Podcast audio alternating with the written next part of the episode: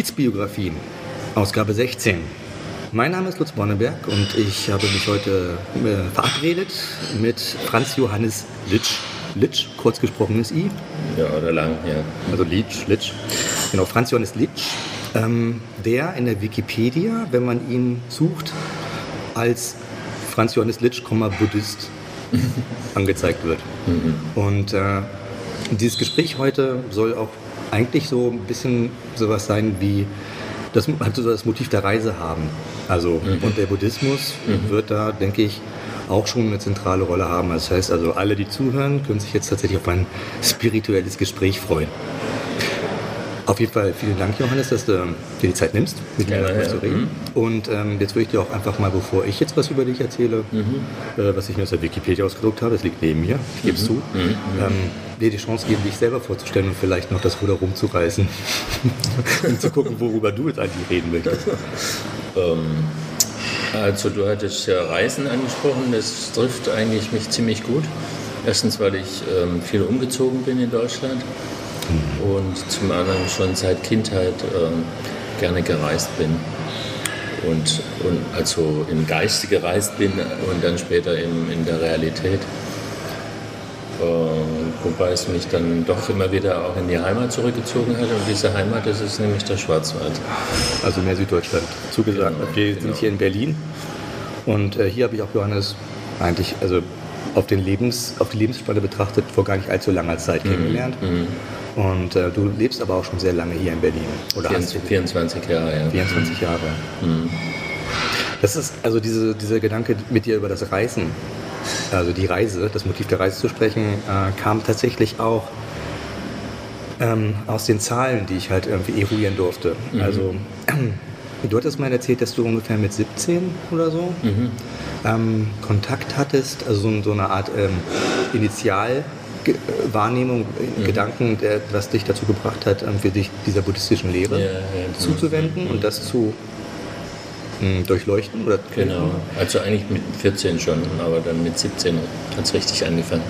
Also da können wir gerne mal auch gucken, halt, was das da war, weil ähm, de facto haben wir jetzt 2014 ja, bei diesem Gespräch und ich habe grob über Daumen gepeilt, du bist jetzt 50 Jahre, ne? 50 Jahre ja, ja. mit diesem Thema unterwegs. Ja, also das ist ja auch ein, also das ist eine lange Zeit. Also ich werde diese 50 Jahre mit der Beschäftigung mit Buddhismus nicht schaffen, weil ich versterben werde vorher. Ja? Also das heißt, ich denke schon, dass du einer der, also für mich auf jeden Fall einer der längst praktizierenden, nennt man das ja in diesem Fall, das bist. Stimmt, stimmt auch, ja. Deutschen zumindest, die ich kenne. Ja, also in Berlin, nein, es gibt noch ältere, aber in Berlin bin ich einer der längsten, ja.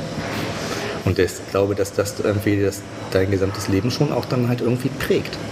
Auf jeden Fall, ja. Und, und diese Reise, also diese mhm. geprägte, diese mhm.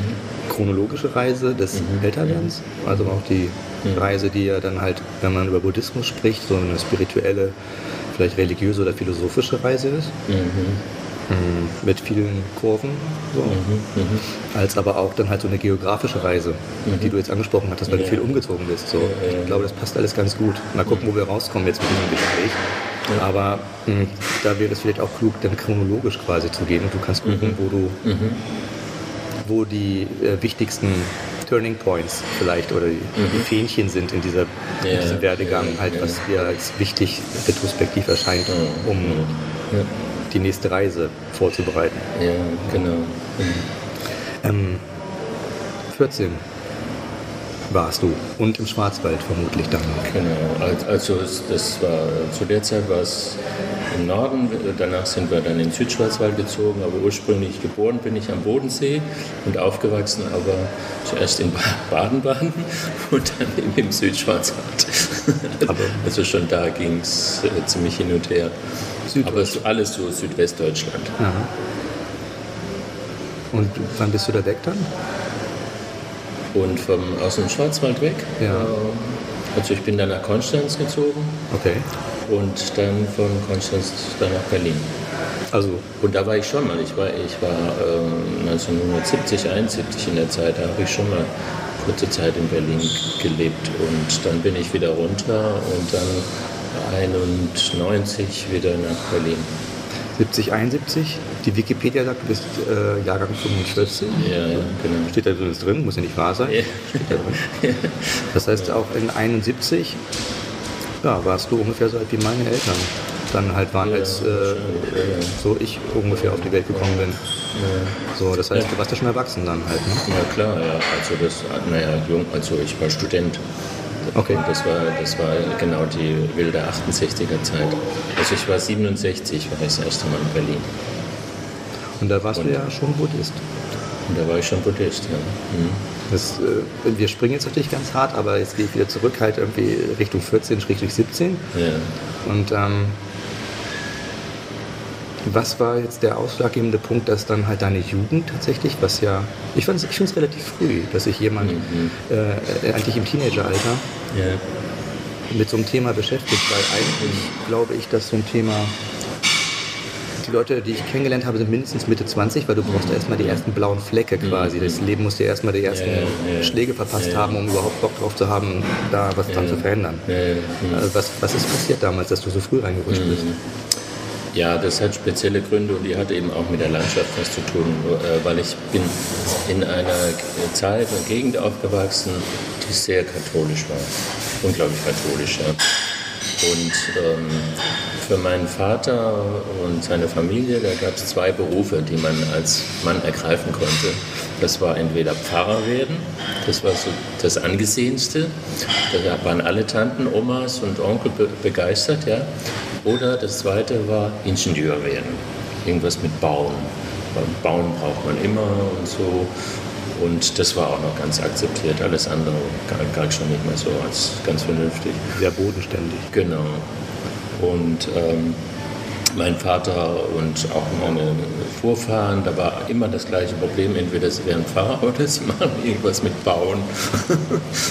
und dementsprechend hat, äh, habe ich das von Kind an sozusagen eingebläut gekriegt und ich wollte eigentlich beides nicht.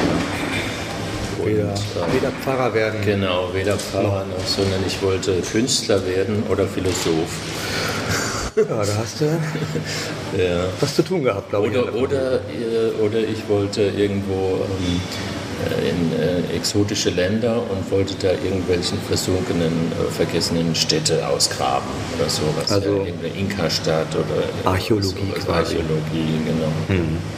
Naja, und ähm, jetzt hatte aber meine, mein Vater eine Schwäche, das war nämlich Bergsteigen. Das haben wir auch viel gemacht, weil wir haben an der Schweizer Grenze gewohnt. Und, ähm, sein, und ich meine, das höchste Gebirge ist der Himalaya. Von daher war sein größter Traum, einmal im Leben in Himalaya. Und er hatte auch jede Menge Bücher darüber, über Himalaya, über Indien, über Tibet, über äh, Wüste Gobi und, und was es da alles gibt und so. Und das waren die Bücher, die mich am meisten fasziniert haben. Ja. Schon als Kind. also Schon richtig als Kind. Ja, Noch ja. vor Ich wollte einfach weit weg, ganz weit weg, irgendwo weit weg. Und dann habe ich diese Bücher verschlungen und äh, schon mit zwölf Jahren habe ich dann gesagt, ich wandere mal nach Tibet aus. Aber das waren dann eher die Berg, also die, die Bücher Das waren war dann jetzt nicht über, über, über Religion oder was, ne? Auch, auch, aber nicht so sehr. Es war dann hauptsächlich Landschaft und Kultur. Und Weil ich so, ja denke, dein Vater wird das nicht unbedingt interessiert haben. Also dass da jetzt Ja, schon, doch, auch. Ja, ja, es hat ihn auch, auch interessiert. Also er war nicht ganz abgeneigt, aber es war natürlich Heidentum und Götzen und all das. Ja. Äh, die, irgendwelche buddhistischen Mönche nannte man damals noch Bonzen. Ja, und heute ist es Ja. der Bonzer als solcher etwas anderes. Genau. Und ähm, also es hat mich zunächst halt von der Landschaft äh, fasziniert, dann aber zunehmend von der Kultur und dann eben auch von der Religion her, weil es war anders als der Katholizismus, obwohl dann auch wiederum ähnlich. Ja. Ja, weil das ist ja dann halt der tibetische Buddhismus. Und Ja, als ich mich genau. mit der Materie angefangen habe zu beschäftigen, musste ich Ja, erstmal ja. verstehen, dass der tibetische Buddhismus, wo der Dalai Lama auch nur das Oberhaupt von einzelnen Schulen ist, Einer Schule. oder einer, ne? Ähm, dass das halt nicht der Buddhismus per se ist. nee, so, das heißt, das Erste, was du davon kennengelernt hast, Mhm. war sowohl das Land, als auch die Kultur, als aber auch die hm, ja, ähm, prägende Religion, den tibetischen Buddhismus. Genau. Das heißt, Ja. Also dich dann halt, und wie kam es dann halt dazu, dass dann ähm, der Buddhismus inhaltlich für dich relevant wurde? Und war das dann auch tibetischer Buddhismus? Nee, das war es dann nicht mehr. Ähm, also es kam dann, als ich dann äh, 16 war, ähm, und wo ich also schon intensiv darüber gelesen habe und auf der Wandkarte, auf der Landkarte gewandert bin, ähm, da ist was ganz Verrücktes passiert und wir haben ja wirklich in einem kleinen Dorf im Schwarzwald gewohnt, also ganz weit ab von ähm, moderner Stadt und so weiter. Plötzlich ist in unser Dorf ein indischer Yogameister gekommen. Ja? Durch Zufall? Durch, dadurch, weil da ein, ein Naturheilarzt gelebt hat. Okay. Den hat er besucht. Und das war direkt neben uns, neben unserem Haus. Ja. Und dann äh, haben meine Eltern den eingeladen zu uns nach Hause und ich war hin und weg. Das war also wirklich, ich dachte jetzt, Jesus höchstpersönlich oder irgendein ganz hoher Guru kommt jetzt zu mir, ausgerechnet zu mir direkt. Ja. Und dann bin ich sofort sein Schüler geworden. Also hat er auch so klassisch dann die, die Mönchskutte getragen? Also ja, der hatte so weite Gewänder und ganz langen Bart und lange Haare. Sah gut aus und so braun gebrannt und also sehr eindrucksvoll. Also er hat eigentlich das visualisiert, also dargestellt, was dein ähm, Bedürfnis des ja. in andere Kulturen, in das genau. Exotische wegzugehen, genau. Genau. nach Hause gebracht hat. Ja, ja, genau. Kam, das kam plötzlich, ich brauchte nicht reisen, sondern es kam hierher. Es ist zur Tür hereingemarschiert, spaziert passiert. Ja. Okay. Und dann habe ich ihn direkt gefragt, ob ich bei ihm Meditation lernen könnte. Und er hat gesagt, ja. ja. Und ähm, dann bin ich mit ihm ein paar Wochen in der Gegend rumgereist. Bei euch also, in Süddeutschland. Ja, genau. Und er hat dann in Kinos und Kneipen und Sälen hat er dann Vorführungen gemacht von Yoga und Meditation. Das war 1962. Das ist sehr früh. Das war wahnsinnig früh. Und äh, die Leute fanden das alles ziemlich kurios, aber es war schon ein gewisses Interesse da. Mhm. Ja. Und ähm, naja, und dann war, ich weiß nicht, gar nicht mehr, wie lange das waren, zwei, drei Monate oder so, wo er da war, und dann ist er wieder weg verschwunden und dann habe ich auch nie mehr was von ihm gehört. Das heißt, es gab keine Brieffreundschaft oder was, nee, die sich nee, daraus nee, herauskristallisiert ja, Nee, das ist einfach in der, Welt, in der Welt rumgereist. Ja. Okay, wunderbar.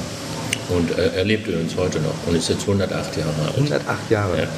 Hast, aber du hast immer noch keinen Kontakt zu ihm auf. Nee, nee, also nee, jetzt nicht mehr. Weil du, du würdigst ihn jetzt auch in diesem Interview quasi als prägende, ja, ja, ja. prägende ja, Gestalt. Genau. Aber, aber es war so eine Initialzündung. Ja, okay.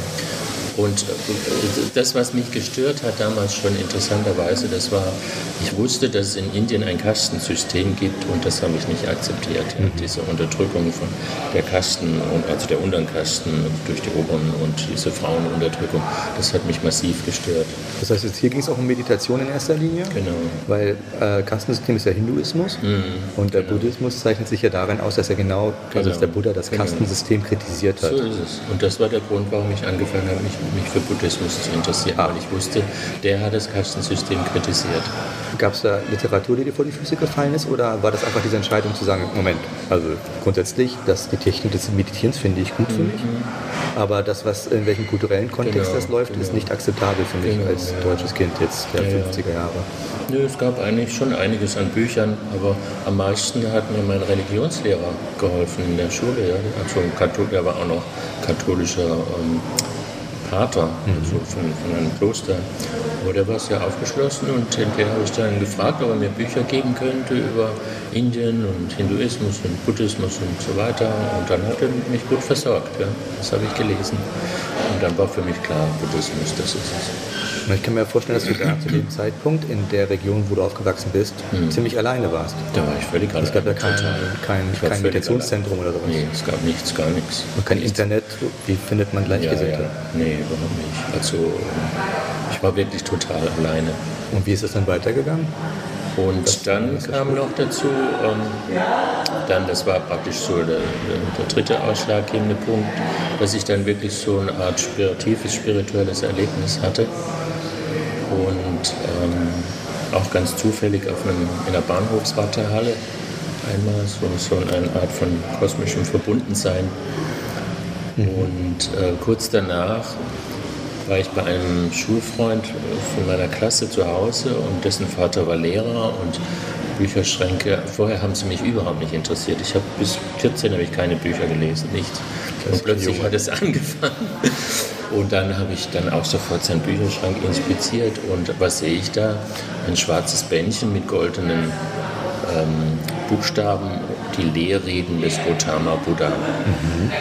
Und dann habe ich den Vater gefragt, ob er mir das leihen könnte. Und er hat gesagt, ach, das kannst du behalten, interessiert mich nicht. Und das ist bis heute mein heiliges Buch. Ja.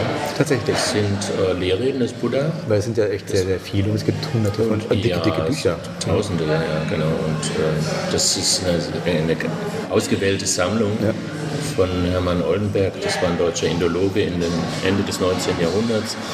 Und das Büchlein war von 1922, mhm. also eigentlich ganz alt. Aber auch schon eine äh, Hochphase des buddhistischen Interesses in Deutschland. Das, genau, und damals zu der Zeit war ja schon ein richtiger Boom in, in also in Deutschland, ja. Hermann Hesse und genau, ganz viele Leute, Romantiker. Genau. Aber auch dann halt äh, Schopenhauer, der sich ja auch da inspirieren ja. lassen hat von. Ja, ja, genau. Ja, und die Nazis haben es ja auch dann, in, also den Aria-Gedanken zum Beispiel, äh, nicht transzendiert, sondern halt umgedeutet, also Elemente ja, davon ja. genommen und halt irgendwie wirklich in ihren Kontext mhm. eingeflanscht. So. Ja, ja, klar, also, aber das haben sie natürlich aus dem Hinduismus übernommen. Wir haben das Hakenkreuz wahrscheinlich als Sonnenzeichen, nur ja. spiegelverkehrt. Ja, ja, ja. Also das finde ich ja interessant, weil die deutsche, die deutsche Geschichte ähm, mit, so, mit diesem Themenkomplex auch noch genau noch diese, dieses Element drin trägt. Ne? Also 15, also 12, 13 Jahre, 1000 Jahre, ja, irgendwie so ein pervertiertes ja, hinduistisches Konzept. So. Das, äh, das ist äh, ein, ein, interessantes Phänomen. Also überhaupt die deutsche Kultur seit der Romantik, also seit 200 Jahren, hatte äh, ein enges, seltsam, also ein seltsam enges Verhältnis zur indischen Kultur.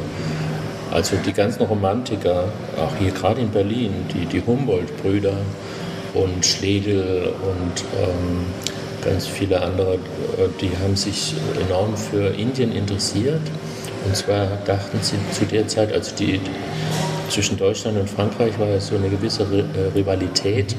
Und die Franzosen, die konnten sich allein durch die Sprache ganz klar auf die Griechen und die romanischen Sprachen beziehen.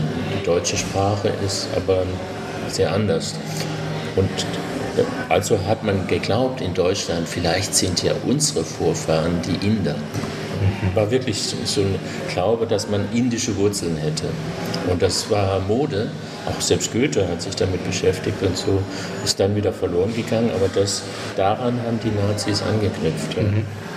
und haben dann versucht, und das dann noch im Zusammenhang damit, auf jeden Fall keine Juden. Mit den Juden haben wir nichts zu tun, ja. sondern dann lieber mit den Indern. Ja. Da, eher so das David. Ja. Äh, damit haben wir zumindest bewusst keinen. Genau. Nein, es gab halt nicht die, diese äh, jüdische Geschichte, also die Buhmann-Geschichte quasi, die sie ja immer mit sich getragen haben, mhm. also die jüdische Kultur ja, im Westen. Und dadurch haben die Nazis dann auch an so indischen Namen oder auch Symbolen äh, angeknüpft, ja. Aber da hattest du dieses schwarze Buch oder Büchlein von 1922. Genau. Und dann hast du das gelesen, vermutlich erstmal. Ja. Ja, und, und in, diesem, in diesem Büchlein fand ich, fand ich praktisch dieses Erlebnis fast geradezu beschrieben. Das, was du in der Wartehalle hattest? Diese Erfahrung, die ich gemacht habe. Ich meine, wenn ich das richtig verstanden habe, also das, also das Gefühl, dass du und die anderen in irgendeiner mhm. Weise nicht einzelne, separate, nichts miteinander zu tun haben, sogar genau. konkurrierende ja. Dinge ja, sind, ja, sondern alles hat irgendwo einen Bezug zueinander genau. und kann nur deswegen existieren, genau. weil die anderen Impulse, also man nimmt Impulse auf und gibt Impulse weiter.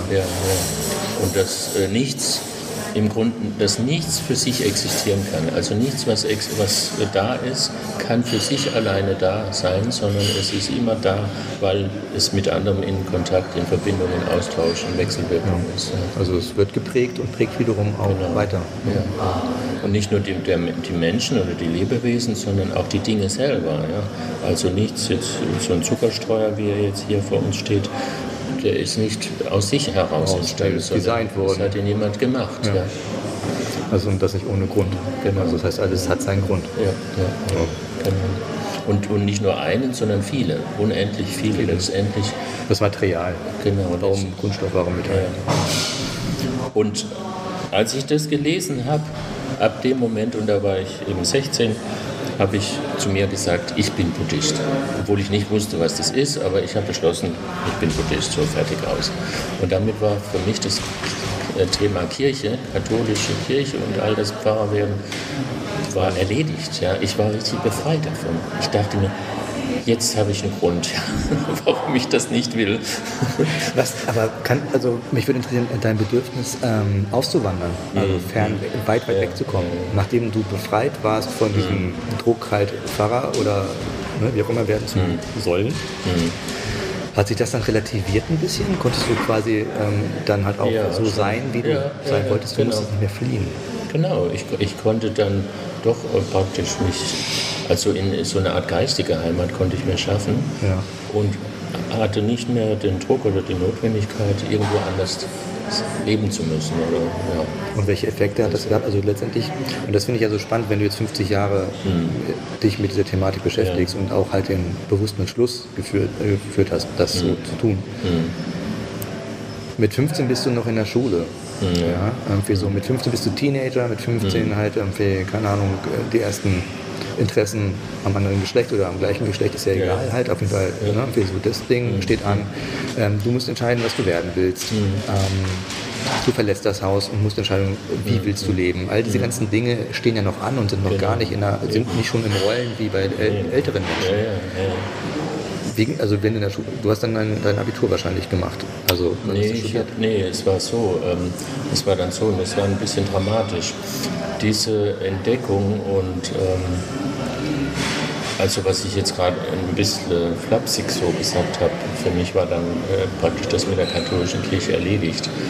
Das war äh, äußerlich ein Riesenproblem, also auch innerlich. Also, denn mir ist äh, praktisch die ganze, meine ganze Erziehung und Konditionierung und alles, die Welt, in der ich aufgewachsen bin und gelebt habe, die ist mir unter den Füßen weggerutscht. Ja. Es war nichts mehr da. Ich bin richtig äh, mehr oder weniger in Loch gefallen. Und äh, mein Vater, als der das dann langsam mitgekriegt hat, hat der, äh, das war dramatisch. Also, äh, er hat, Auch zwischen euch jetzt? Ja, ja, er hat es überhaupt nicht akzeptiert. Er hat einen wahnsinnigen Druck ausgeübt. Mhm. Er hat einen solchen Terror ausgeübt, dass ich dann, ähm, ich war im Gymnasium, dass ich dann äh, praktisch die Schule wie soll man sagen, boykottiert habe. Ich habe also, hab nichts mehr gemacht. Verweigert, Schulverweigerer. Genau, ich habe nichts mehr gemacht. Ich, hab, ich, äh, ich war nur noch ähm, in einer ganz anderen Welt jetzt innerlich ja, und ähm, habe mich, hab mich dem ganzen System einfach verweigert. Ja. Und ähm, dann hat, wurde also hatte zuerst den Versuch gemacht, dass ich dann nochmal das Schuljahr wiederhole, aber das wurde auch nicht besser. Und dann äh, bin ich dann von der Schule, also, also ich habe dann auch gesagt, ich will raus aus der Schule und dann habe ich eine Lehre angefangen. Mhm. Und so habe ich dann eine Baulehre gemacht ähm, als Bauhandwerker und habe dann drei Jahre richtig auf dem Bau gearbeitet alles, was man machen muss. Und dann festgestellt, dass das vielleicht das ganze Leben lang doch ein bisschen anstrengend sein könnte? Ja, ich habe dann gemerkt, dass es doch auch keine Lebensperspektive ist. Ja. Es war aber interessanterweise eben doch wieder bauen. Ja. Mhm. Dachte ich auch gerade. Und ähm, das war, ja. Und, ja, das war auch die Zeit, 50er Jahre war halt Aufbau. Ne? Ja, also, ja, und es war äh, auch so, da, da unten diese Schwarzwaldbauern, die meisten waren neben, äh, weil die konnten nicht leben von ihren paar Kühen, die sie hatten, ja. die haben nebenbei fast alle im Bau gearbeitet. Okay. Ja. Aber da bist du dann halt auch nur drei Jahre drin geblieben. Genau, und dann war ich da und dann habe ich im zweiten Bildungsweg, dann habe ich äh, das Abitur nachgemacht und dann habe ich studiert Konstanz dann aber Architektur. Ja. Was ja auch nicht so weit entfernt ist. Nee, gar nicht. Ingenieur. Überhaupt nicht. ja, ja. Also zunächst, ich bin dann sozusagen äußerlich dann doch den Weg gegangen, wie er mir vorgeschrieben wurde. Einfach weil ich auch finanziell ja völlig abhängig war. Ich hatte kein Geld, nichts. Aber innere Disposition war schon aber, sehr automatisch. Aber innerlich bin, war ich in einer völlig anderen Welt. Beim Buddhismus ist es ja so, dass, ähm, also man kann zwar auch sehr viel darüber lesen, aber es geht tatsächlich um das ähm, Praktizieren, also das so einer Meditation ne, oder was umzusetzen auf jeden Fall von dem, was du liest. Eigentlich müsste dich das ja auch dann schon die ganze Zeit begleitet haben. Durch, ja. Ich habe ich hab ja versucht zu meditieren, also so wie es mir dieser Yogi ähm, ungefähr gezeigt hat. Bloß erstens ist es war ja nicht buddhistische Meditation und zweitens es gab niemanden, wo ich hätte fragen können oder der, der mir irgendwelche Anleitungen hätte geben können. Es gab in Deutschland nicht, niemand zu der Zeit. Oder vielleicht, es gab in Hamburg. Also in deiner Region war einfach. Aber, aber in der, in der, in, da unten in Süddeutschland war nichts, gar nichts. Ja. Und die ersten Buddhisten, den leibhaften Buddhisten, denen ich dann begegnet bin, das war dann in Konstanz. Das waren äh, hauptsächlich Schweizer, Schweizer Buddhisten. Ah, okay denen ich da begegnet bin.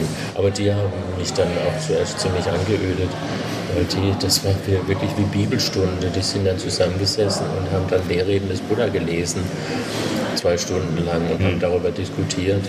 Was ja auch und, ja, kann man machen. Auch ganz interessant und nett ist, aber ich fand es langweilig. Also das war nicht das, was ich wollte.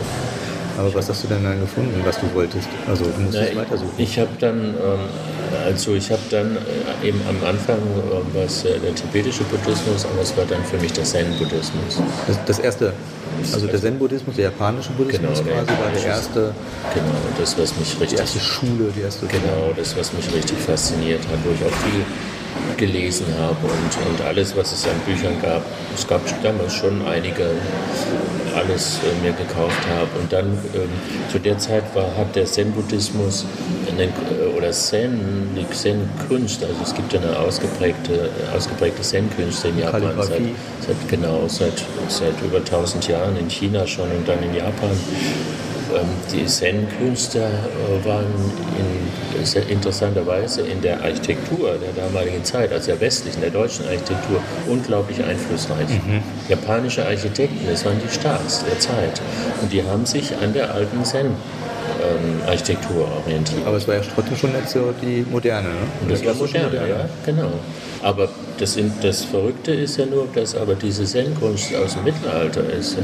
also 12. bis 14. Jahrhundert. Japanisches Mittelalter. Und die deutsche Moderne, also das Bauhaus beispielsweise, ja. hat sich total an diese Zen-Architektur, Keramik, diese Steingärten, mhm. Ikebana, also Blumenstecken. Das ist genau diese Ruhe, diese Ruhe minimale ja, ja, ja, Form. Ja. Die ganze Bauhauskunst und, und äh, Design und äh, das wurde eben in den 60er Jahren auch wiederentdeckt, weil bis Ende der 60er Jahre hat immer noch die Nazi Ästhetik, ja. wenn man davon, davon, reden kann, dominiert. Ja. Und Anfang der 60er Jahre hat man angefangen, dann wirklich modern zu bauen. Was war jetzt da Hen und Ei? Weil also auf einer Seite bist du schon im Studium der Architektur, das mhm. heißt, du kannst dich inhaltlich, also äh, Studieninhalte quasi mhm. ähm, daraus ziehen. Ja, genau. Das ist eine Option, eine Möglichkeit. Ja, ja, ähm, bist du darüber dann zum Zen dann gekommen? Oder? Nee, das war vorher, also unab, ganz unabhängig okay. davon. Das war also für mein, mein Interesse für Buddhismus. Und, und das Zweite halt, ich habe immer gerne äh, gemalt, gerne gemalt, gezeichnet und, und, und Keramik gemacht, alles mögliche. Also ich wollte Künstler werden. Hm. Und, ähm, und da war einfach die, die Zen-Kunst, das war für mich das Größte. Das war einfach das von der Ästhetik, hat mich das so fasziniert dass ähm, das dann gut gepasst hat. Ja. Wie lange hast du dann äh, mit Zen verbracht? Also lange, also bestimmt 20 Jahre. 20 Jahre. Mhm. Ja. Also erst war, war, äh, zuerst es hauptsächlich die Künste. Ich habe dann eben auch Tuschmalerei gemacht und Kalligrafie und eben Blumenstecken fotografiert und, und alles. Also das du, ich habe dann auch in, für eine Ballettschule ich die Kulissen gemalt und so und ähm, das habe ich lange gemacht. Und dann habe ich dann in den 70er Jahren ein bisschen Meditation kennengelernt und das dann praktiziert. Und das war, das war dann auch witzigerweise wiederum im Schwarzwald, mhm. weil nämlich im Südschwarzwald gibt es so einen kleinen Ort, der heißt Tutmoos-Hütte. Und da war ein, äh, ein ganz berühmter deutscher Zen-Meister, der Karl, Karlfried Graf Dürkheim. Ja, der Name sagt mir was. Genau. Und, und äh, noch etliche andere Leute, die sich dann da alle angesiedelt haben. Das ist dann so ein richtiges Therapiedorf geworden. Ja. Also Jungianer und, und alle möglichen Esoteriker und so, die sich dann da angesiedelt haben. Bunte Tüte, spirituell, ja, ja, ja, psychologisch genau, motivierte genau. Lebens. Aber das hat in den 50er Jahren schon angefangen. Ne? Ah, das ist interessant. Und geboomt hat es dann aber erst in den 70er, 80er Jahren. Aber das war ja nicht dein Ziel, du wolltest dich ja nicht selber therapieren damit, sondern das war ja ein vollkommen anderer, viel mehr im Leben stehender Ansatz, den du von vornherein hattest. Für mich war es mehr ähm, also äh, einmal also sehr stark diese Ästhetik zunächst, also das Künstlerische. Und erst später kam das Therapeutische dazu, viel mehr als ich dann gemerkt habe, dass ich selber eben auch eine Menge Probleme habe mit mir. Na, können wir auch gerne darauf zurückkommen, wenn du bereit bist, historisch darüber zu reden. Ja, ja, Ähm, der Zen-Buddhismus, also ich habe bisher nur ein einziges, also ich habe einen vierteiligen Manga über Ikkyu, also einen der kultigsten Mönche Japans aus dem Mittelalter halt, äh, den lese ich immer wieder, weil es, Ja, ja. äh, auch dieser Manga immer wieder neue, ja. neue Impulse hat. So. Ah, und dann habe ich halt von Suzuki äh, Zen-Geist, Anfängergeist heißt das, glaube ich, Mhm, genau. Und alleine das hat mir erstmal, für, da wo ich jetzt gerade mich mit beschäftige, erstmal gesagt, okay, der Zen-Buddhismus läuft auf jeden Fall anders als das, was du bisher kennengelernt hast. Mhm. So, also es ist, ähm, es ist so ganz aus dem Bauch heraus, hat das Gefühl, es, es zäumt das Pferd von hinten auf. So, weil es geht um nichts. Und dir wird auch nichts gesagt. Mhm. Ja. Du stehst vor einer weißen Wand Ja, und sollst ja, einfach loslegen. Und da ist halt nichts mit äh, Leitung, Anleitung, Führung was, sondern es ist eher der Kampf um die eigenen, den eigenen Frust irgendwie, also zu über, überschreiten. Weißt du, so würde ich das ganz naiv. Also ich tue den Zen-Buddhisten bestimmt jetzt Unrecht, man möge es mir nachsehen. Aber ähm,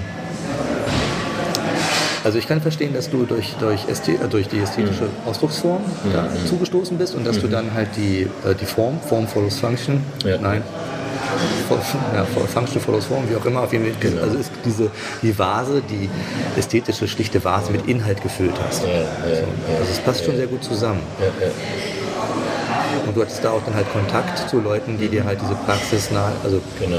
anbieten, also zeigen konnten. Ja, ja. 20 Jahre ist eine lange Zeit, aber du warst dann nicht am Ende, weil äh, das würde ich jetzt gerne auch gleich so nochmal also Mhm. Einflechten, weil also du erscheinst mir als einer derjenigen, die nicht sofort das gefunden haben, was äh, sie quasi immer schon gesucht haben und deswegen dabei geblieben sind, sondern du das Ja. hast ein ähnliches Problem wie ich. Äh, du musst wandern.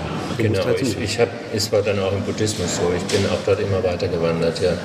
Und ähm, ich, also ich war irgendwie nie, nie, nie äh, am Ende, ja, sondern es ging immer weiter und dann habe ich wieder was Neues entdeckt und was Neues ausprobiert. Das heißt ja nicht, dass man zweifelt. Also, dass man halt Ja, irgendwie nee. unzufrieden ist da drin. Ja, sondern das heißt einfach nur, also was ist der, was ist der Punkt, wo, wo du äh, bemerkt hast, ähm, okay, es ist Zeit, Hm. weiterzugehen. Also, man macht es mit voller Ernsthaftigkeit, sich Hm. diesen Dingen zu widmen. Aber plötzlich, ja, kommt, stellt man dann fest, irgendwie, dass es was Neues, was anderes gibt, oder genau. hat man genug davon, oder äh, wie war das bei dir? Warst du dann unzufrieden? Ja, ja, also äh, tauchten, also es tauchen bestimmte Probleme auf, Unklarheiten oder und dann eben Unzufriedenheit oder auch das Gefühl, es geht nicht weiter. Ja. Irgendwie geht es nicht weiter, du stehst auf der Stelle, auf der Stelle und ähm, ist irgendwie blockiert und ähm, ich war immer ein Mensch, der war neugierig ja, und habe rumgeguckt, was gibt es noch. Ja immer mich umgeschaut und ich habe mich mit wahnsinnig vielem anderem dann auch noch beschäftigt. Ja, dann mit, mit ähm, Philosophie, also der abendländischen Philosophie, mit der christlichen Mystik. Habe dann auch später, also nachdem ich die Kirche viele Jahre ja enorm bekämpft habe, war für mich ein rotes Tuch. Plötzlich habe ich angefangen, mich mit Theologie intensiv zu beschäftigen. Aber dazwischen gab es Jahre, da habe ich mich intensiv mit Marxismus beschäftigt. Also sowohl gesellschaftliche Genau. Strukturen als auch spirituelle mit, mit der Strukturen. 68er Zeit und all dem und Ja, du bist ein Kind deiner Zeit, zwangsläufig. eben, genau. Ja, ja. Und äh, mit äh, Revolution und äh, äh, nationale Befreiungsbewegung in der dritten Welt, Aber Vietnam und all das.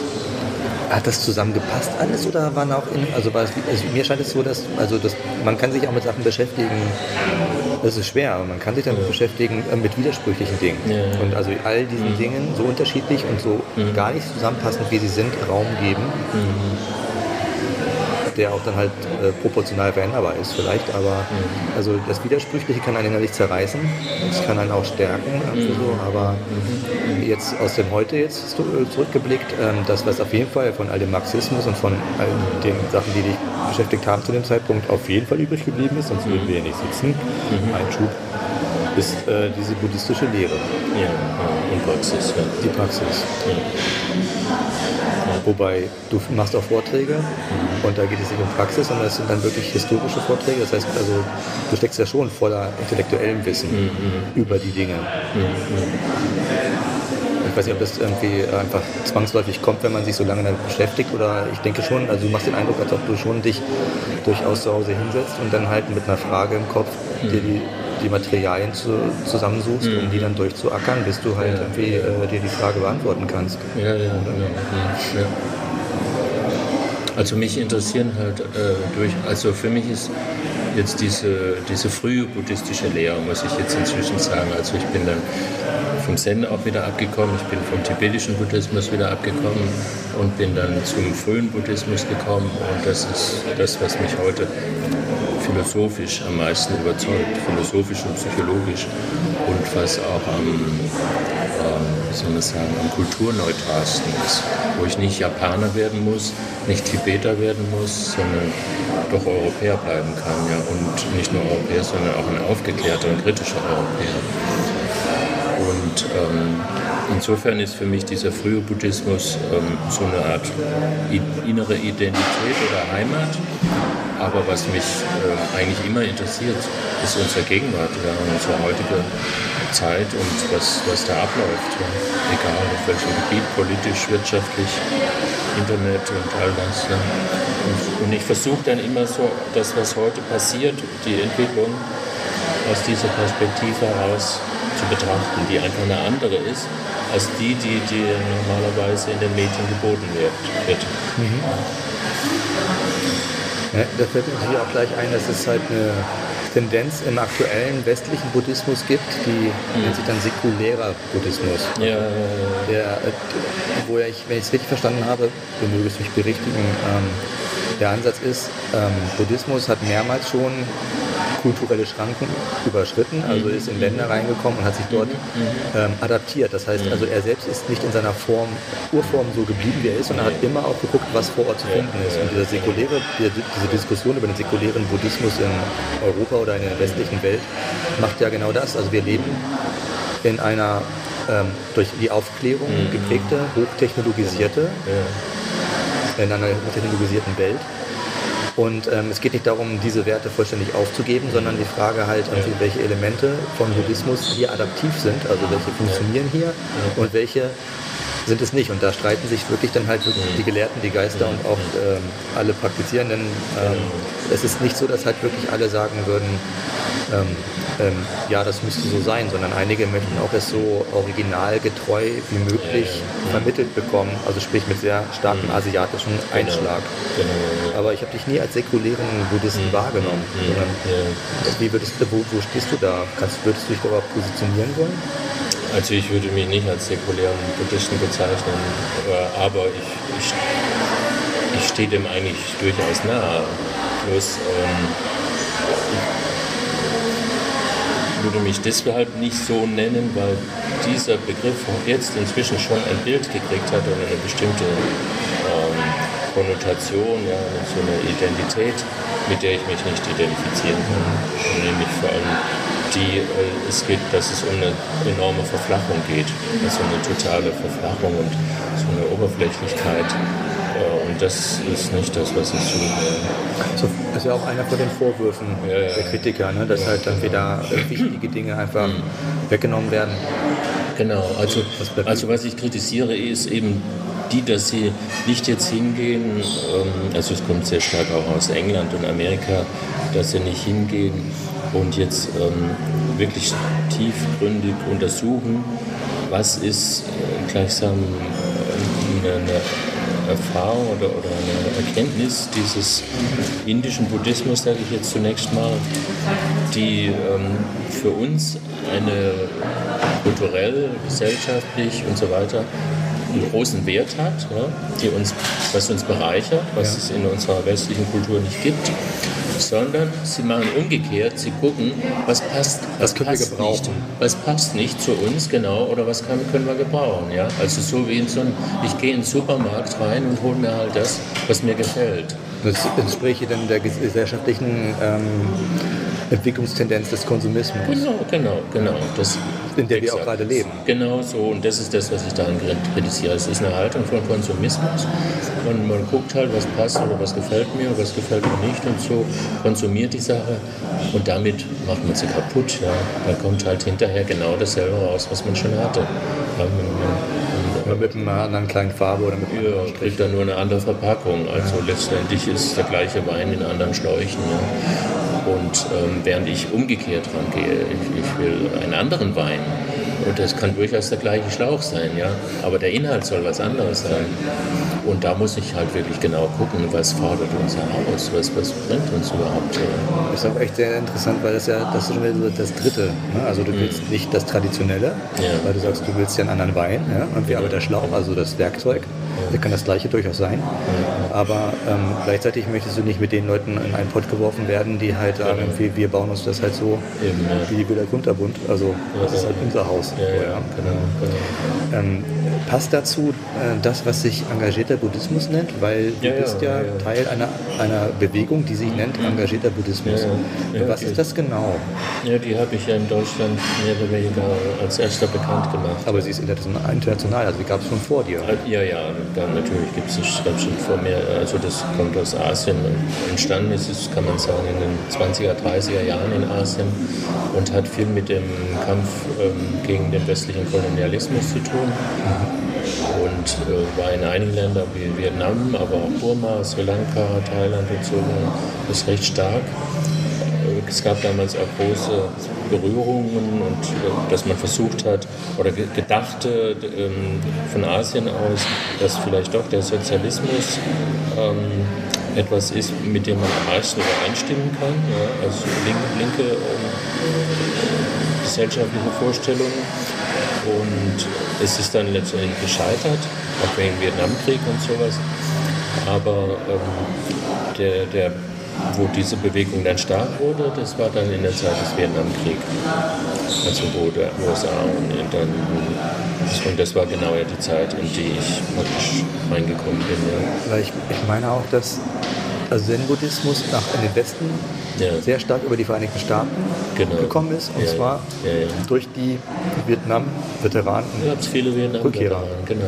Nicht nur Zen, sondern alle Schulen, also auch dann thailändisch, also Theravada-Buddhismus. Äh, amerikanische GIs, die plötzlich äh, gesehen haben, was mache ich da? Ich zerstöre hier Kulturen die vielleicht äh, viel tiefer und höher ist als unsere eigene. Das ist interessant, weil im Zweiten Weltkrieg nun mal Japan und äh, selbst, ja, und selbst in Japan war es so, dass japanische Kriegsgefangene dann doch so beeindruckt waren, also die in Japan waren, so beeindruckt waren von der japanischen Kultur, dass sie angefangen haben, sich dafür zu, zu interessieren und dann zu begeistern und die dann als Zen-Lehrer zurückkamen nach äh, nach, in die USA. In die USA, ne? In die USA, ja. Gibt es etliche berühmte, viele sind jetzt schon gestorben. Ja. Aber, also Amerikaner, ja? Amerikaner, ja, ja, genau. Weil ja auch dann halt ganz viele äh, Japaner auch als, gerade in den, in, nach, ähm, an die, an die Westküste der Vereinigten Staaten, glaube ich. Ne? Die sind halt wirklich da hingezogen und, und haben dort dann halt Zentren aufgebaut. Ja, ja, aber die waren auch vorher schon da. Also es gab schon äh, im 19. Jahrhundert viele Chinesen und auch Japaner, die dort schon ausgewandert sind ja. und die haben hauptsächlich ähm, die, Japan äh, die amerikanischen Eisenbahnen aufgebaut. Ich wollte gerade sagen, so Lucky Luke Comics haben genau. ganz viel. Und die wurden dann äh, im Zweiten Weltkrieg wurden die alle interniert von den Amerikanern, ja. Also amerikanische. Ja, also weil sie Feinde Lager gesteckt. Genauso wie, wie äh, thailändische Mönche mhm. deutscher Herkunft mhm. auch dort zu, von den Engländern interniert worden zu Zeiten des Zweiten Weltkriegs. Deutsche Mönche wurden da in, in, äh, ja. interniert. Also genau. buddhistische Mönche. Ja, ja, buddhistische Mönche. Ja. Mhm. Also das finde ich echt skurril, dass halt irgendwie, also ja. die, die, obwohl du schon äh, gar nicht mehr dort lebst und auch offensichtlich nicht die Werte adaptiert hast. Schon seit Jahrzehnten nicht mehr in Deutschland gelebt. Erstmal erstmal inkarniert. Ja. Genau. So. Muss wohl sein. Ich weiß gar nicht, ob das heute anders wäre. Wahrscheinlich nicht, ja. ja eben. Aber ähm, ähm, was sind denn jetzt die Symptomhandlungen des engagierten Buddhismus? Also, ähm, also die, die, die, mental, die, spirituelle Praxis, denke ich, wird sehr ähnlich der sein, ja. die halt Buddhismus ausmacht. Ja klar, ja, ja. Aber ähm, letztendlich geht es ja ums Handeln, ja, sonst genau, ist nicht engagiert. Also äh, was denn ähm, jetzt muss sagen, das Kennzeichen des engagierten Buddhismus ist, erstens, er ist schulenübergreifend, er legt nicht so großen Wert jetzt auf diese Tradition und die unterschiedlichen Länder und die ähm, Verhältnisse sind in Asien sehr, sehr unterschiedlich. Mhm. So ein Buddhismus in Sri Lanka ist sowas von anders wie der in China oder Japan und der wiederum in, der japanische von dem in Tibet und so. Riesige Unterschiede, das wird einfach nicht mehr als so, so besonders herausgestellt, sondern mehr aktuelle heutige Themen und von um Umweltzerstörung, Klimaveränderung, Wasser und was es alles gibt, ja, oder also stark ökologische Themen und dann eben auch stark äh, Themen Menschenrechte. Es gab in diesen Ländern früher ja viele äh, äh, Kriegs, ähm, Kriegs also ähm, von, von diesen bewaffneten Konflikten Lager, also ähm, Kriegsgefangenenlager oder, oder Waisenkinder und so weiter.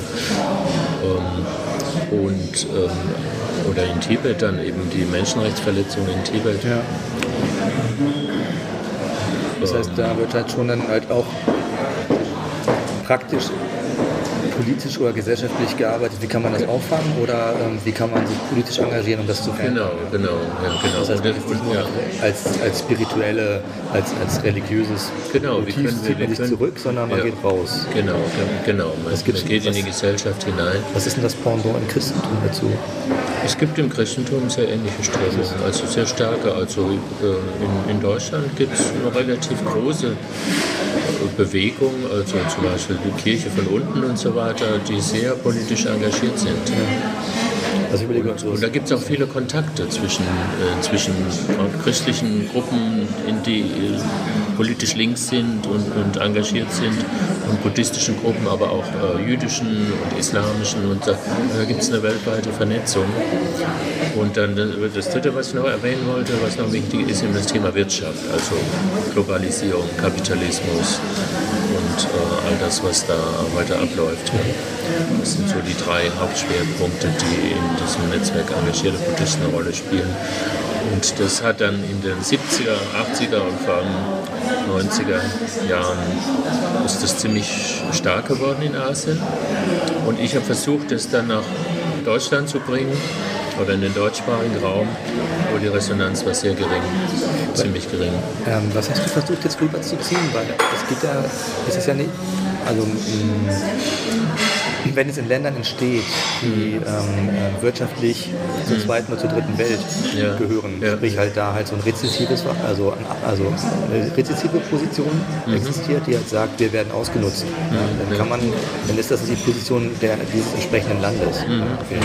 Das ist zum Beispiel etwas, was ich, was ich denke, du nicht eins zu eins adaptieren kannst, wenn du engagierten Buddhismus in Deutschland versuchst ja, zu etablieren, weil das ist ja nur, dass du halt Spokesman, Fürsprecher bist, mhm. äh, mit dieser Ausnutzung Nutzung und Unterjochung aufzuhören. Aber das ist ja nicht der Punkt, sondern da geht es ja eher um den Blick auf die Dinge grundsätzlich, oder? Mm, mm, yeah. was, was, hast du dann halt da gelernt von dieser Vernetzung, was du halt versucht hast hier zu etablieren bisher? Also, was ne, das, also das eine ist, ist, die Methoden, die sie auch anwenden, die, die sehr kreativ sind.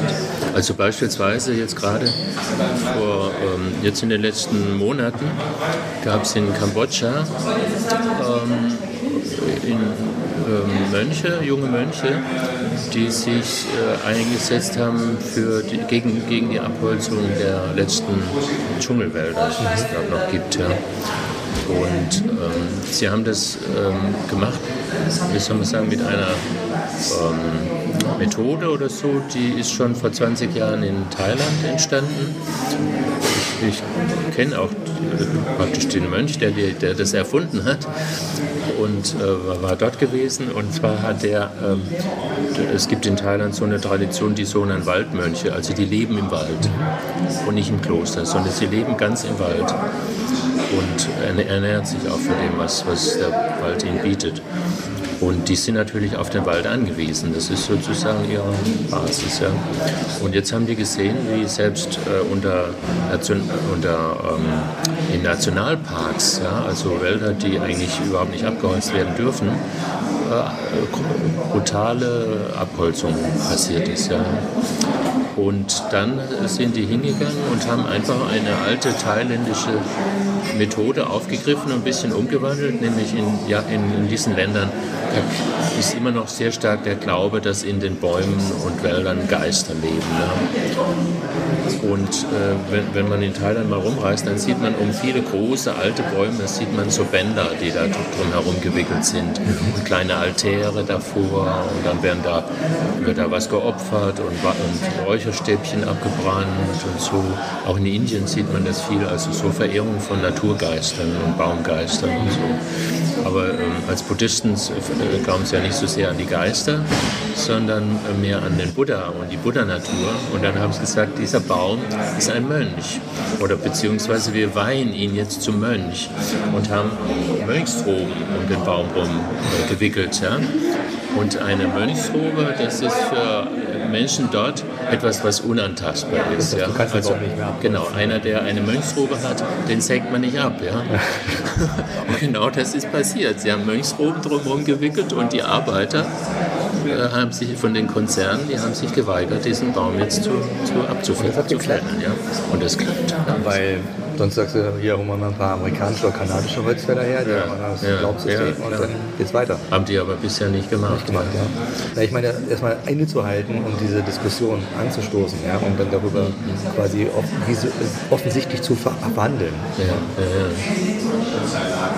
Also das läuft in den amerikanischen Billigfilmen, dass halt Happy End alles äh, geläutert wird. Ja? Und wir so hinterher ja, Nö, das, das in, dem, in dem Fall natürlich nicht. Also die haben dann versucht, anders mit den Mönchen ja, aber auf jeden Fall halt irgendwie ähm, das Bewusstsein zu schärfen für die Problematik. Der, der Haupteffekt ist einfach, es, hat eine Medien, es erzeugt eine Medienöffentlichkeit. Ja. Es kommt in den Zeitungen, im Fernsehen, es wird darüber diskutiert und damit wird das Thema bewusst. Ja. Und Supporter weltweit, Fürsprecher, Unterstützer. Genau, genau. Und dann, viel, dann kommen auch äh, große weltweite Naturschutzorganisationen, WWF und, und alles Mögliche. Und dann dann geht das alles nicht mehr so einfach. Und das war jetzt gerade in Kambodscha, jetzt gerade vor ein paar Wochen auch wieder, mhm.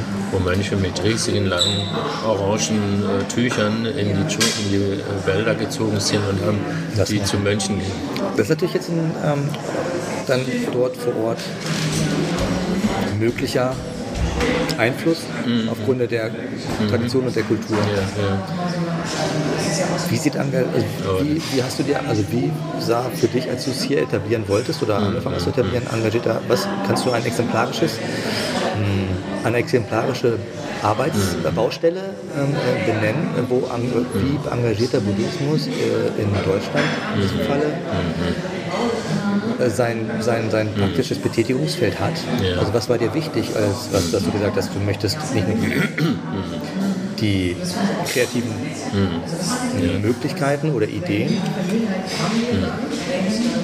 Übernehmen, sondern du musst auch halt gucken, was ist hier vor Ort die Situation, was du als problematisch empfindest, um da eine Veränderung anzunehmen. Das hat ja ein bisschen so NGO-Charakter quasi. Ja, ja, genau. genau ja. Naja, zunächst mal, was ich vorhin schon gesagt habe, die Sache insgesamt ist nicht erfolgreich gewesen. Also das Interesse und die Resonanz war nicht sehr groß. Also Leute, die sich dem engagierten Buddhismus zurechnen würden. Genau, genau. Das war äh, relativ wenige Leute. Und ähm, ich habe es dann eben auch ähm, nach ungefähr 12, 14 Jahren habe ich es eingestellt, mhm. Äh, weil einfach die Unterstützung zu, zu wenig war. Aber es gab ein paar einzelne Aktivitäten, die waren relativ erfolgreich. Also eines gibt es auf jeden Fall. Ähm, unabhängig davon, nämlich dass zum Beispiel ähm, sehr viele ähm, die Tibeter, die ja aus Tibet ähm, fliehen oder, oder ja, aus, ausgewandert sind, die ähm, haben viele Waisenkinder ja, oder Flüchtlinge, Flüchtlinge aus Tibet und die haben viele Flüchtlingsschulen gemacht und Einrichtungen und alles Mögliche. Und äh, dass, die, dass man die unterstützt. Ja, also sehr, sehr viele buddhistische Zentren in Deutschland unterstützen tibetische soziale Projekte in Indien, hauptsächlich Indien, Nepal und so. Und ähm, dann gibt es ähm, viele, eben, wie gesagt, in Asien viele umweltengagierte Gruppen und Leute und ähm, die kann man auch unterstützen, also finanziell oder auch durch Medien oder sowas. Und dann gab es zum Beispiel Burma, äh, ist ja jetzt glücklicherweise die letzten zwei, drei Jahre eine enorme Veränderung. Aber davor war es ja wirklich ein brutales Militärregime. Und da waren viele Mönche im Gefängnis und wurden gefoltert. Ja. Und vor vier oder fünf Jahren war ja dieses Massaker äh, unter Mönchen. Und da haben wir eben auch immer viel versucht, ähm, die zu, denen zu helfen oder die aus dem Gefängnis rauszukriegen dann erscheint es mir tatsächlich so, dass ähm, also der, der, der, engagierte Buddhismus, also hier vor Ort, ja, eine Unterstützerfunktion hat, weil wenn ich so drüber nachdenke, mit welchen Problemen gekämpft wird, ja. ähm, dann sind das Probleme, die nicht hier vor Ort stattfinden. Also ich denke schon, dass die klassisch halt ja, Erden in Afrika ausgeschöpft werden, ja, und äh, genau. wir benutzen die Teile, so an Handys oder so. So habe ich halt den Eindruck, dass ähm, es halt also dass halt der Westen ähm, unterstützend tätig sein kann, um die akut existierenden Probleme, mit denen er durchaus was zu tun hat, vor Ort ja, ja. anders gest zu genau, gestalten. Genau. Aber die, also es gibt hier vor Ort gar nicht vergleichbare Probleme, wo man halt sagen könnte, das äh, adaptieren wir jetzt, die, wir, wir, wir, adaptieren die Werkzeuge ja, und kümmern uns um unsere eigenen Probleme, weil die sind ja gar nicht existent hier. Also wir sind ja Nutznießer dieser Probleme im Großen und Ganzen. Ja, auf jeden Fall. Ja. Naja, ich meine, wir haben hier natürlich auch jede Menge Probleme. Ja? Und wir, wie gesagt, wir sind oft auch die Verursacher. Aber äh, also beispielsweise eben nach wie vor äh, beziehen die Leute wieder jede Menge Teakholz. Ja? Das kommt aus den Wäldern. Genau. Aber es ist äh, wesentlich schwieriger, hier was zu machen. Und das ist ja auch das ganze politische Spektrum jetzt, ähm, hier das alternative Spektrum in Deutschland. Das ist ja sowas von, von ähm, zurückgegangen. Ja? Also noch vor 20 Jahren oder so in Berlin hier gab es unglaublich viele Aktivitäten und Gruppierungen und, und, alternative Szenen, die versucht haben, andere Lebensformen zu entwickeln oder sowas. Ja, sie sind vielleicht noch existent, aber einerseits haben sie sich ähm, etabliert ja, und sind deswegen genau. halt ruhiger geworden, genau. weil sie halt ihre Ziele ja. erreichen konnten teilweise. Und teilweise aber auch ähm, ist das wahrscheinlich dann noch dieser gesellschaftliche der Phase, in der wir uns gerade bewegen, mhm. dass äh, insgesamt die unsere Gesellschaft nicht auf Widerstand gebürstet ist zurzeit, sondern eher äh, an Assimilation. Anpassung, ja. Also ist halt die, die, die Welle, in der wir gerade leben. Ähm, ähm, weil du gerade jetzt auch von den Sachen vor Ort erzählt hattest und du warst ja auch in Thailand wohl. Also das wäre ja dieser in Thailand, ja, ja. Also diese Reisen ja, durch die Welt, die uns umgibt. Halt ähm, wann hat das angefangen? Beziehungsweise die, die erste wie wichtig Reise, war das? Na, das? Also in den 70er Jahren äh, hat es angefangen, wo ja sowieso jede Menge ähm, Leute nach Indien gepilgert sind. Ja. Also davor war ich ganz alleine, plötzlich sind sie alle. Na, plötzlich wollten sie alle, alle waren Indien. da, alle waren da, keiner war genau. zu Hause. plötzlich wollten alle nach Indien und Nepal und so. Und war das jetzt so das, das, was, äh, das Initialbewusstsein, was sich dann halt dort gespiegelt hat? Also musste man das tun, um halt es authentisch zu haben? Oder wie, wie, wie, wie wichtig und wie beeindruckend war das jetzt da auch sein zu? Für mich? Ja, für mich. sein zu wollen. Also war das wirklich die Erfüllung aller Träume?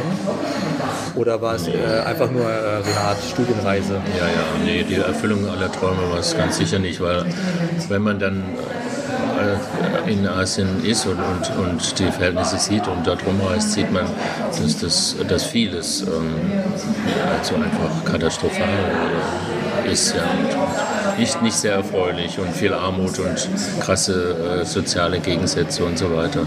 Und die Umwelt zerstört ist. Also die Verhältnisse sind in keiner Weise paradiesisch. Mhm.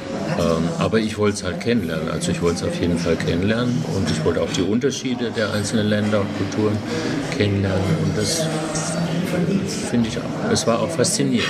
Also es ist schon, ähm, diese Kulturen haben schon trotz dessen, dass es ihnen in vieler Hinsicht schlechter geht als hier, doch auf der anderen Seite auch die Menschen, vor allem dann die Menschen, haben eine Faszination, eine Freundlichkeit, eine Offenheit, die du hier nicht mehr erlebst. Vielleicht aber gerade deswegen, denke ich mir manchmal, also inwiefern sich so eine gewisse Boniertheit auch einschleicht, ja, ja. wenn man halt nicht mehr an den essentiellen Dingen arbeitet, ja. sondern halt irgendwie nur oberflächlich, weil ja. äh, dahin schaukelt. Ähm, aber mh, deine Besuche dort Haben die sich noch, haben die deinen Blick und dein Verhältnis zum Buddhismus oder deine buddhistische Hm, Perspektive nochmal verändert oder nochmal geprägt, neu geprägt?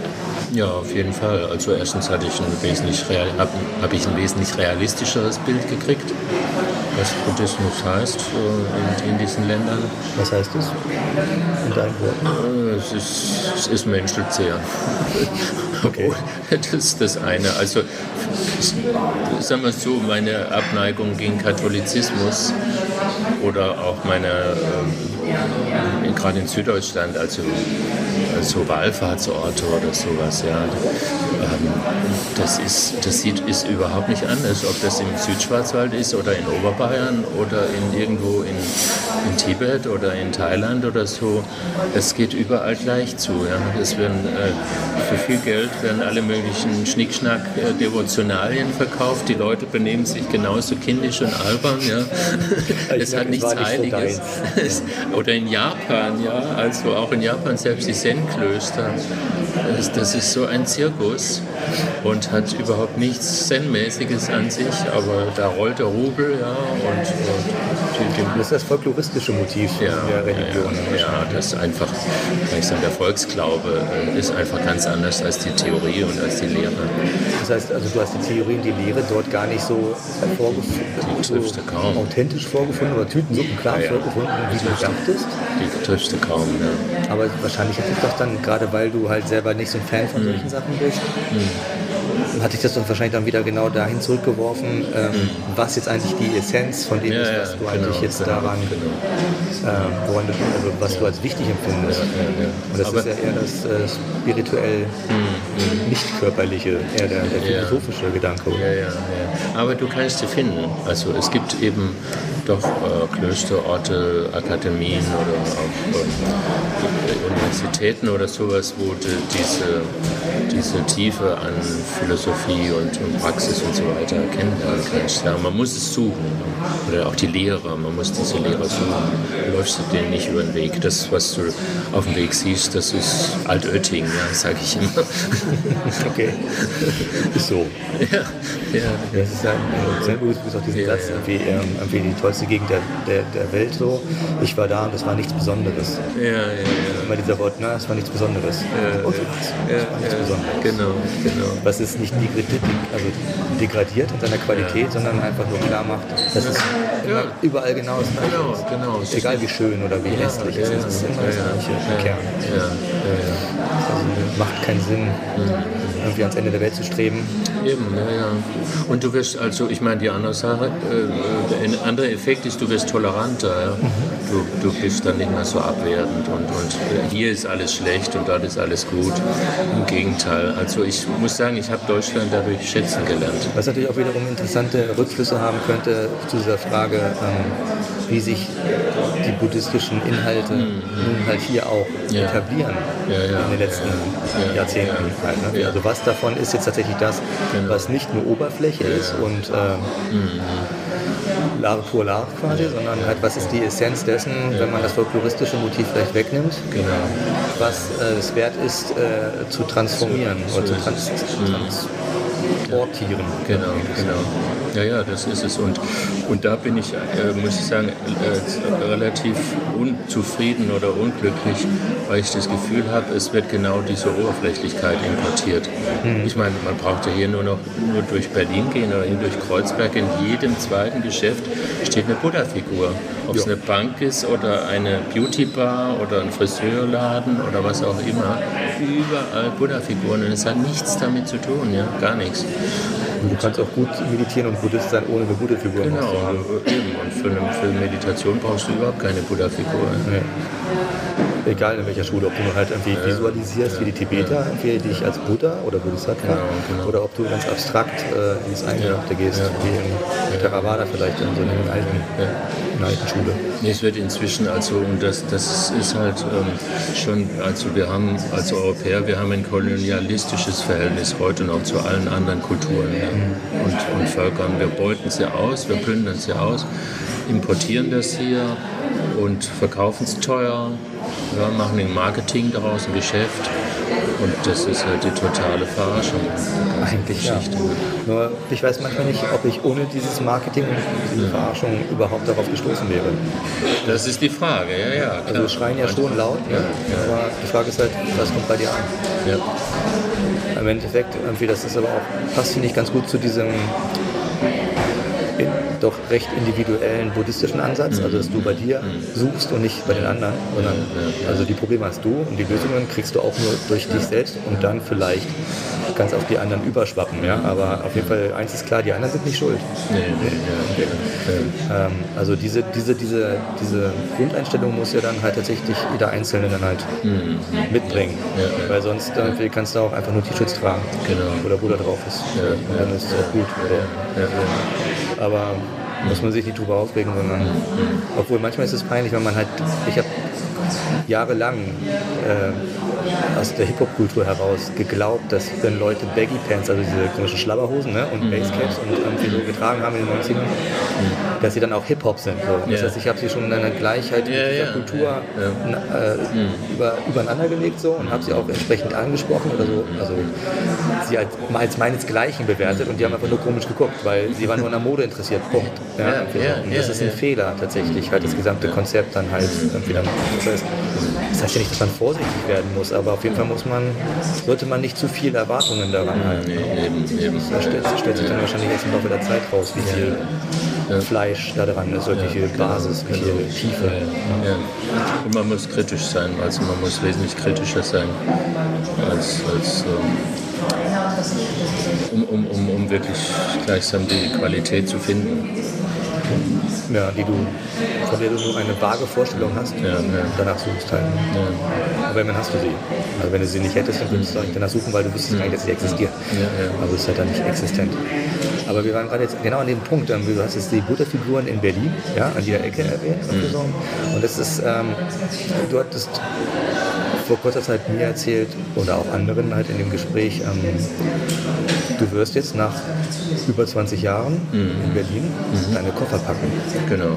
Ja. So, und ich habe da so ein bisschen rausgehört, dass ähm, ähm, das auch eine Entscheidung ist, die aus unterschiedlichen, also die unterschiedliche Gründe hat, mhm. aber mhm die Dinge verändern sich permanent mhm. und du bist, hast hier echt prägend mitgearbeitet. Also du warst ähm, also ja hier Mitbegründer und Vorsitzender der Buddhistischen Akademie Berlin. Ja. Hast, ich glaube ich, unterschiedlichste Gruppen mit aufgebaut, mhm. äh, Praxisgruppen zum Meditieren oder auch vielleicht ähm, Gruppen, die sich dann halt aufgebaut haben im Sinne einer, einer, einer Gemeinschaft. Mhm. Genau, und das Aber das sogenannte Deutsche Buddhistische Union. Die, genau, der, der, Rat der Deutschen Buddhistischen Union, die nun bundesweit agiert. Mhm. Das heißt also, du, ähm, das, dieses Engagement hast du ja auch mhm. immer angenommen oder wahrgenommen und mhm. hast dich da beteiligt. Mhm. Aber einige Dinge hast du jetzt halt tatsächlich ähm, abgeschlossen. Mhm die Dinge verändern sich. Was sind jetzt, also, mhm. was war das, das Ausschlaggebende, um jetzt wieder den nächsten Schritt dieser Reise mhm. zu machen? Mhm. Deine Koffer tatsächlich auch geografisch zu packen mhm. und eigentlich wieder dahin zurückzukehren, okay, sozusagen in meine Heimat zurück. Ja. Gestartet bist. In den Südschwarzwald, ja. So, Aufs also, Dorf. Keine Lust mehr oder haben sich, also fühlst du dich nicht mehr hier zu Hause? Oder? Also es gibt ja viele, viele verschiedene Möglichkeiten, warum man halt dann so Koffer packt. Ja, ja, also äh, das eine ist, ich habe das Gefühl, ich habe hier irgendwie mein Geschäft erledigt, mhm. meine Aufgabe. Und, ähm, und es ist irgendwie hier so eine Sehnsucht, wieder zu den Wurzeln zurückzukehren. Ja. Kennt also man zu, ja, ne? Viele zu, gehen ja, zu der Welt zurückzukehren, zu, zu der Landschaft, zu den Menschen und ähm, mich da wieder langsam an den Anfang so ein bisschen zurückzubewegen. Wobei du natürlich dann halt, also du schließt einen Kreis damit, ja, aber ja. du bist ja nicht mit der gleiche wieder weggegangen. Aber ganz ja, eben natürlich, ich komme als anderer wieder zurück und ich werde natürlich nicht alles aufgeben, sondern äh, versuchen das dann irgendwie äh, zu, zu, verbinden miteinander und dort auch noch äh, in einem bescheidenen Rahmen, viel, viel bescheidener als das, was ich die letzten Jahre und Jahrzehnte gemacht habe da noch äh, weiterzuwirken. Ja. Aber in einem, im kleinen, in einem kleinen Bereich und mit Freunden hauptsächlich, nicht mehr irgendwie ähm, groß und, und, keine irgendwelchen Zentren, Seminarhäuser oder sonst irgendwas. Institutionalisierte Strukturen, ja. nicht mehr unbedingt so, sondern eher tatsächlich etwas dezenter. Genau, genau. Ja. Und, ja, und vor allem, ähm, was eigentlich für mich immer da war, also seit der Kindheit, das war auch etwas, was mich parallel zu all dem immer sehr geprägt hat, das war einfach die Natur. Also ich brauchte einfach die Nähe zur Natur. Ja, die hast du nicht so. Und die hat man in Berlin nicht sehr. Die ist ja in Kreuzberg dann. Eben. da muss man schon rausfahren dann. Genau. Und ähm, da, wo ich aufgewachsen bin, muss ich schon sagen, wenn ich so zurückdenke, ähm, das hatte wirklich diese Qualität und ich denke, das ist auch mein ganzes Leben irgendwie so was Tragendes gewesen, also äh, diese, diese Naturnähe. Und das möchte ich einfach wieder intensiver erfahren und wahrnehmen. Mhm. Viel wandern, viel laufen, viel draußen sein. Praktizieren. Und praktizieren, ja, genau. Eigentlich haben wir den Kreis auch im Gespräch jetzt geschlossen. Mhm, ja. ah, es gab noch eine Frage, die ich gerne gestellt hätte, aber ich will die jetzt nicht hinten dranhängen. Nee, so wichtig ist er auch nicht. Ich glaube, dieses Motiv der Reise. Ja, ich glaube, das ja. haben wir ganz gut. Ja. Nicht umschifft, mhm. sondern naja, das große Meer der Möglichkeiten durchgeschifft. Reise ist eben äh, unterwegs sein, im, im, Leben unterwegs sein und nirgendwo. Also ich meine, und das ist im Grunde ja sehr buddhistisch, weil der Buddhismus sagt, es gibt nichts in der, im ganzen Universum, was vollkommen ist, was perfekt ist, was, äh, wo irgendein Ende ist, sondern es, wenn ein Ende ist, ist es wieder ein neuer Anfang und es geht immer weiter. Es gibt nichts Absolutes. Ja. Nichts Absolutes, das ist das, was mich für mich so eine Kernaussage äh, mit der ganzen Lehre ist. Es gibt nichts Absolutes, sondern es ist immer offen. Ja. Und ähm, insofern ist auch jetzt diese Rückkehr an meine Ursprünge ist jetzt nicht die Rückkehr zu irgendwelchen absoluten Werten, sondern es ist auch wieder ein neues Unterwegssein. Ja. Mal sehen, was mich dort erwartet. Eine Spiralbewegung. Genau. An den gleichen Ort. Ja, ja, ja. Nicht denselben. Nicht den gleichen. Nee, nee, nee, ja. ich glaube, dann beenden wir diesen kleinen, diese kleine Reise mhm. dann halt an dieser Stelle. Dann verabschiede ich mal auch die Hörer. Also ich hoffe, der eine oder die andere, die sich auch vielleicht für das Thema Buddhismus oder halt für die Person Franz Johannes Litsch interessiert, weil du tauchtest ja in der Vergangenheit doch mal hier oder da auf, hat vielleicht etwas erfahren, was er so noch nicht wusste. Das waren die Kiezbiografien mit der Ausgabe Nummer 16. Wenn ihr Interviews mit anderen Menschen zu anderen Themen hören wollt, schaut auf die Homepage www.kiezbiografien.de. Da sind mittlerweile dann 15 andere aufzufinden. Mein Name ist Lutz Borneberg. Ich wünsche euch noch eine schöne Zeit. Bis zum nächsten Mal. Und Johannes, vielen Dank. Und ja, tschüss. Vielen Dank dir. Vielen Dank.